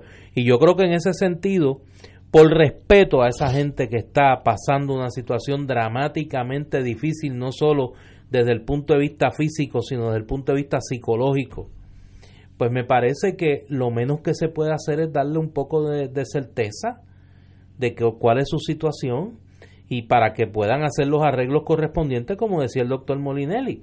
O sea, eh, eh, y en ese sentido, me parece que la exigencia es a la gobernadora Wanda Vázquez. Si por fin se convence que José Ortiz es un incompetente, tiene que removerlo de su puesto. ¿Tú te acuerdas aquel aquel aquel eh, director de la autoridad iba a hacer el cuento que habló de los insectos? No, no, aquel, no, no, Jorge Rodríguez, que eso era otro baluarte, el que dijo que la luz se iba por unos insectos que había. Y Acevedo Vilado despidió. Sí, pero aquí había, no, no, aquí había, aquí hay un ejemplo que a mí me gusta usar, que es el de Luis Ruiz Javier, ah. que era el director de la Autoridad Acueductos y Alcantarillados cuando el huracán Hugo, que Rafael Hernández Colón, cuando ese hombre dijo que no tenía idea de cuándo se iba a restablecer el servicio de agua y que cuando se iba nuevamente a poner a funcionar la represa de Carraízo, recuerdo, Hernández Colón lo despidió en medio de una, luego de una conferencia de prensa. Pues mira que hay que aprender que a la gente incapaz se le despide. O sea, no hay nada malo en eso. Ahora él es muy competente para dar contrato. Para dar contrato y para recoger dinero para las campañas políticas del PNP. Por eso es que está ahí. Pero que a estas alturas José Ortiz no le pueda dar a ciencia cierta una respuesta al país, la que sea, de cuándo va a restablecerse el servicio de energía eléctrica, pues me parece que es otra prueba más de su incapacidad. Es otra prueba más de su incapacidad. Eh, me dicen que está llegando, que llegó la electricidad a la calle Loíza, un amigo, y otro a Villa Clementina en Guaynabo City. Así que, bueno. Que empieza a llegar y por lo menos le digan a la gente que no va a llegar. Que, no va a ahora, tengo, tengo una pregunta de, ahora los profesionales pues tenemos problemas específicos. Si un abogado tiene un caso mañana en Fajardo o en Mayagüez, estoy hablando de casos reales, no me lo estoy inventando no, ¿ustedes no creen que es tiempo que los tribunales nos digan, pues mire, mañana no va a haber, o yo tengo que llegar a, a, Fajardo y encontrar que allí no hay electricidad? Eh, ¿Sabe? Eso, los intelectuales, y estoy hablando ahora de la rama judicial, la que respeto mucho, pues también tienen que ser operacionales no es solamente eh, buscar los casos y estudiar los casos. Seguro. Esa cosa práctica, mire señores, no se jondee para pa Fajardo porque posiblemente no haya electricidad, díganlo desde ahora, o, o, él tiene que llegar allá, o yo tengo que llegar a Cabo Rojo, lo que sea. Y hay muchos abogados, y debe haber médicos también, debe haber de todo. Eh, den servicio, den servicio a cosas prácticas. Información. Información al pueblo.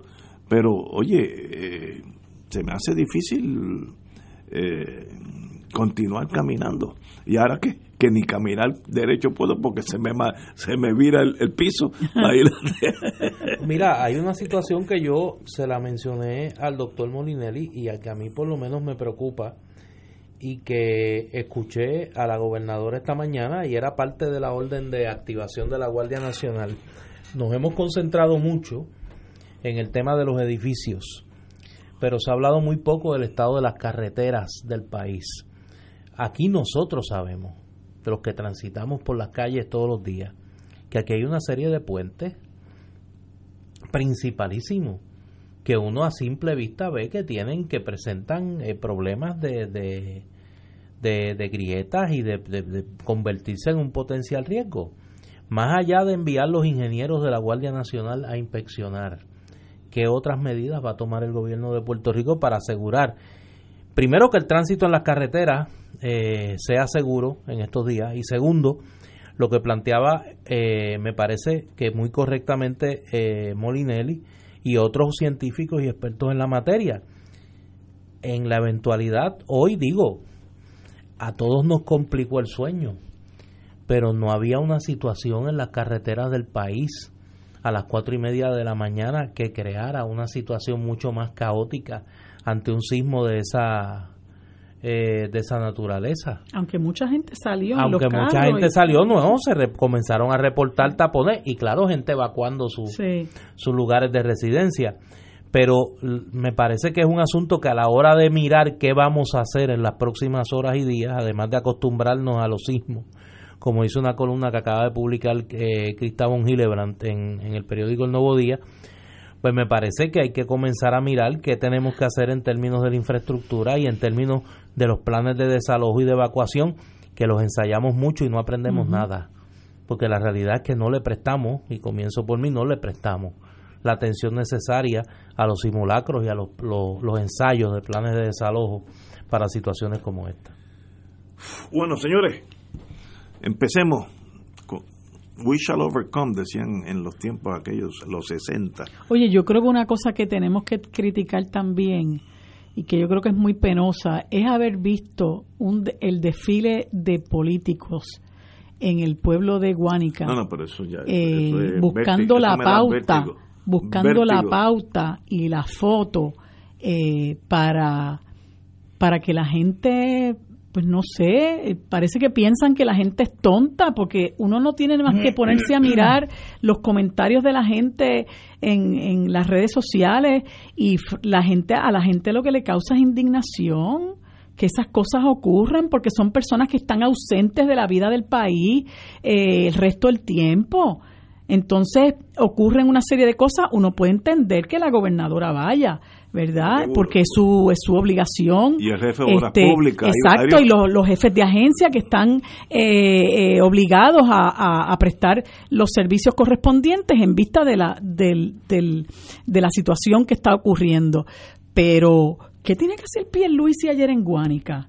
Entonces todo el mundo lo retrata con la hermana y con el hijo. O sea, es una cosa... Eh, y el fotógrafo. Y el fotógrafo, y entonces la gente se abochorna, y entonces él escribe, él escribe sobre su visita en las redes, y hay que ver la cantidad de cosas que la gente le dice, y yo digo, pero ¿cómo este señor se expone a eso? Porque la gente no se traga el cuento de que fue allí en un ánimo genuino de, solidaridad, la gente lo ve pues pues pues como una pura politiquería y ni hablar de otros más, ¿verdad? Que no voy a mencionar por no porque no creo que valga la pena. Pero es como hoy, no, no, no, pero que hay que mencionarlo porque como diría mi mamá, ¿qué pito tocaba hoy en la conferencia de prensa de la gobernadora el presidente del Senado? Ajá. O sea, ¿qué componía él allí? Ese era uno de los que estaba en Guadalajara. Por eso, que, y, y, y, el caso de Belín Vázquez. O sea, y tú dices, bueno, pero es que esta gente no tienen, no tienen este pudor en la cara. O sea, no se dan cuenta que en un momento como este lo menos que quiere la gente son actos de politiquería como esto. Además, nadie los cree. Esos actos de politiquería nadie los cree. El buscar la foto con la viejita para que entonces después de aquí a seis meses como hizo Hernández Colón una vez, sales en el pasquín y así te ves bien así, bien empático y como que eres, eh, te sientes el dolor de la gente. I feel your pain, como decía Bill Clinton. Pues mire, no, ya esos cuentos no tienen ningún efecto electoral. O sea, y la gente no se da cuenta. Los políticos de este país no se dan cuenta. Yo creo que hay un desfase entre old politics y, y, la guerra y la, los avances tecnológicos en la juventud, el, el, iPhone, los emails. Sea, el mundo ha cambiado y esta gente sigue en la misma táctica de los años 40, lo mismo. Y, yo creo que eso es. Eh, Obama fue el primero que empezó a usar el, el iPhone, los Twitters y las cosas como, como materia, el primero que empezó. Y es que el mundo va cambiando, pero nosotros estamos un atraso eh, bueno, este, no, no, no me sorprendería que vuelvan a los eh, esto tiene que cambiar, pan, tierra, libertad. Lo, mismo que cuando éramos jovencitos. Eh, vamos para atrás. El reloj en la política puertorriqueña marca hacia atrás. Mira, pero Excepto que hay muchos votos de la juventud que marchó en el verano, que yo vuelvo y repito, yo no sé para dónde tira esa gente. Oye, igual tengo que decir lo siguiente, no es santo de mi devoción, nunca lo ha sido pero tengo que decir que el alcalde de Guayanilla, mm. Nelson Torres Jordán, en una situación muy difícil, una situación muy difícil, eh, ha hecho un gran trabajo. Igual el alcalde de Guánica, que lo escuché ayer, eh, han sido dos ejecutivos municipales que sin mucha politiquería, o sea, sin, sin hacer lo, lo, lo que estamos criticando en el otro extremo de Pedro Pierluisi, han hecho su trabajo, han estado con su pueblo, han, han sido muy proactivos en, en atender los asuntos eh, de una situación pues inesperada y crítica como es lo que está pasando en la zona sur eh, y han tenido la ayuda de la gobernadora. Yo creo que eso también hay que decirlo. La, la, gobernadora me parece que el, ir ayer allí, porque ella sí tiene herramientas y tiene, su deber ministerial es ese. o sea, Pedro Pierluisi no compone nada allí, pero la gobernadora de Puerto Rico, independientemente que sea aspirante o no, porque porque sea aspirante a la, a la, a la elección, porque ella no ha sido electa, el que sea aspirante a la gobernación de manera electiva no va a decir que ahora se va a, a inhibir de ejercer su función ministerial como gobernadora, la tiene que cumplir. Y, lo ha hecho muy bien. Y, en ese sentido, yo no me atrevo todavía a decir que muy bien, porque tiene el chichón de la Autoridad de Energía Eléctrica ah, que lo debe resolver. Pero, pero, pero me parece que hasta ahora ha hecho lo que se espera en una situación como esta Repito, salvo el tema de energía eléctrica. La diferencia de su demeanor, la forma en que ella se ha comportado a los brothers ah, no, pero eso otro país. pero ese es injusto. porque es más decente que los brothers cualquiera. o sea, oye, la que siempre es la nota discordante. Oye, esa señora es un personaje. Mayita. Esa no lo vi. Mayita esperó a la gobernadora para tirarse la foto con ella. Estaba más preocupada por la foto. pero qué cosa. Es más, vamos a una Mira, ven acá, ¿verdad que ya las, las navidades en Estados Unidos se acabaron ya?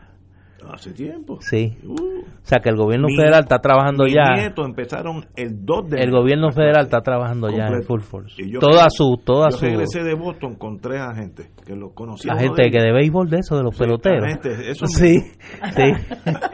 Señores, vamos a una pausa, amigos. Fuego Cruzado está contigo en todo Puerto Rico. Y ahora continúa Fuego Cruzado.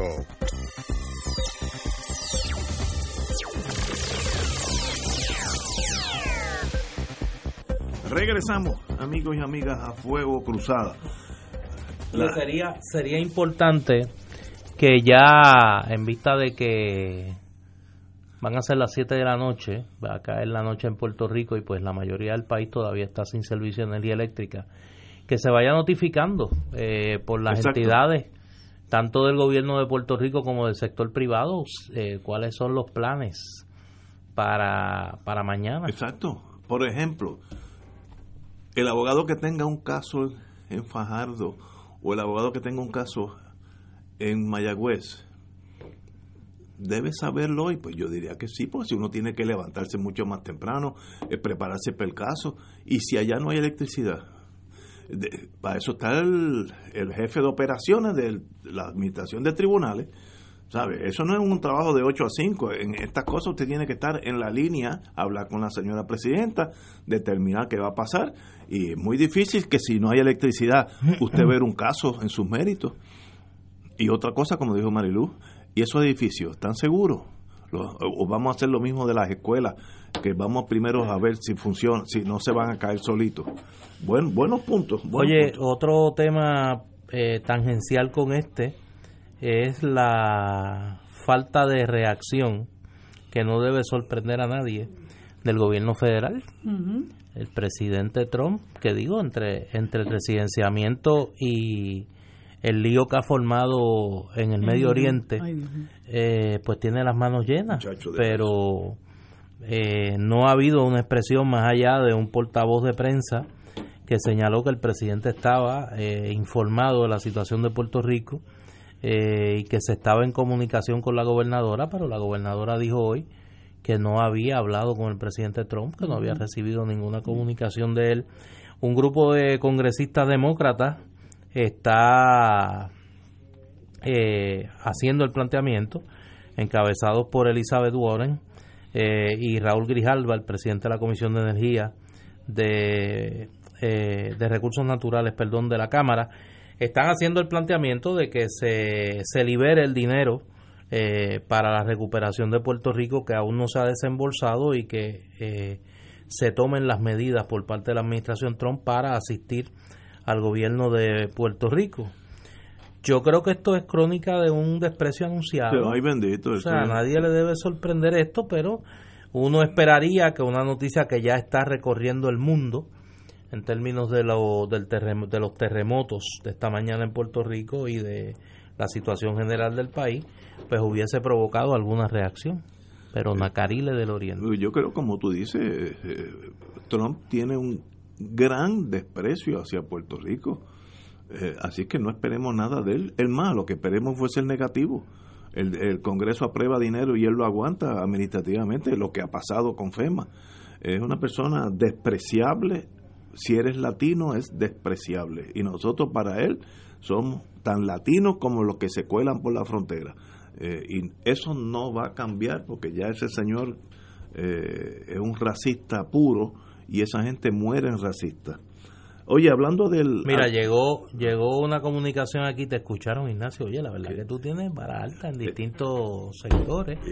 La rama judicial envía una comunicación a través de un tuit que dice, la rama judicial se encuentra en comunicación continua con las autoridades a cargo del manejo de la emergencia que vive Puerto Rico.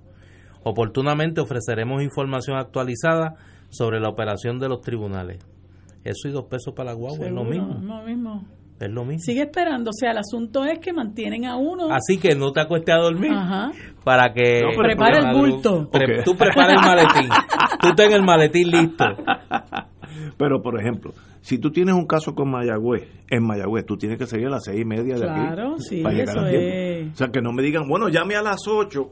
ya, ya yo estoy en Mayagüez. Claro.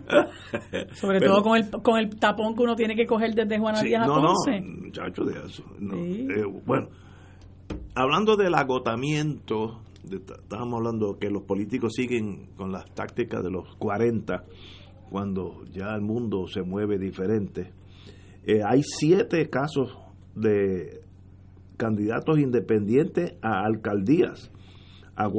Aguadilla, Aguabuena, Añasco, Ciales, Maricao, San Juan y Vieque. Yo no creo que en la historia, conocimiento mío, ha habido tanto candidato independiente como alcalde. Tú que sabes más de ese mundo, Néstor. Yo, ¿verdad que no?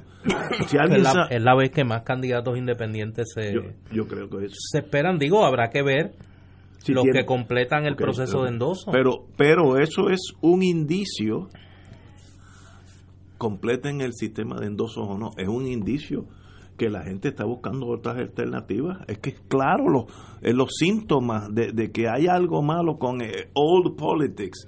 Ya, ya lo estamos viendo claro.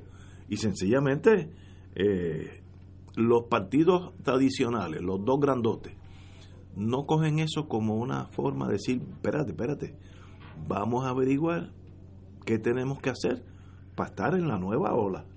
Ese estudio no se hace o seguimos este pan, tierra, libertad y esto tiene que cambiar. Ah, bueno, pero tú ves, tú, yo creo que para muestra un botón lo de ayer, o sea, luego de María, luego del verano del 19, ¿Cómo es posible que todavía hayan políticos en Puerto Rico que quieran capitalizar políticamente una tragedia? A un nivel tan vulgar como el que hizo Pedro Pierluisi ayer. Porque eso es vulgar. Sí, es burdo, es burdo, es burdo.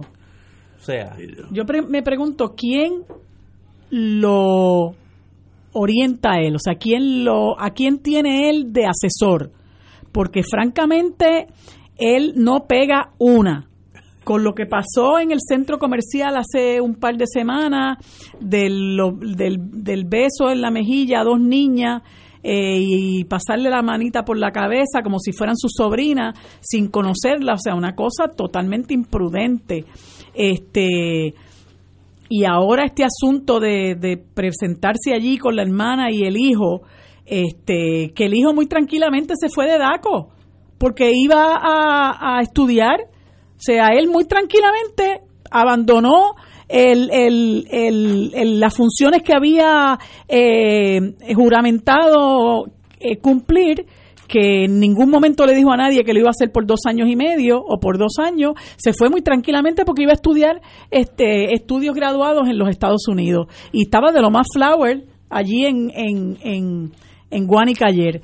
Este, y entonces eh, lo que hace es perder la poquitísima credibilidad eh, que tiene Pedro Pierluisi, porque francamente yo creo que le queda muy poca. Este, no creo que levante pasiones ni que tenga la, los, los adeptos y los seguidores que él reclama tener, pero francamente con actuaciones como esa, este, pues de verdad que no le ayudan, no, no le ayudan para nada. Lo bueno del caso de estas tantos enigmas que tenemos, estamos a ley de 10 meses para las elecciones. Digo 10 porque en noviembre yo no lo cuento, porque es el 3 o el 4 de noviembre. Así es que estamos en 10 meses, que eso es pasado mañana, ya elegimos otro candidato y, que gane el que saque más votos. Yo tengo o ya candidata. o candidato. Yo tengo ya los ganadores, se lo puedo dar en una lista, yo, yo no fallo.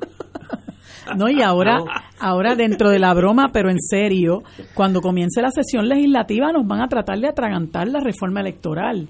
que eso es otra otra batalla que vamos a tener que dar este y ver si si Wanda Vázquez eh, realmente a qué a qué intereses ella va a responder si ella va a responder a los intereses de los que quieren eh, apropiarse de las elecciones eh, mediante las enmiendas esas que están impulsando de la ley electoral o si realmente ella va a favorecer que haya un procedimiento lo más eh, justo posible, ¿verdad? Si se puede llamar así, porque francamente de esa ley electoral hay que eh, echarla por el canasto y hacer una reforma totalmente nueva. Señores, tenemos que irnos, así que mañana estaremos aquí con o sin luz, pero estaremos aquí. Así que hasta mañana, amigos. Mucho cuidado a todo el mundo.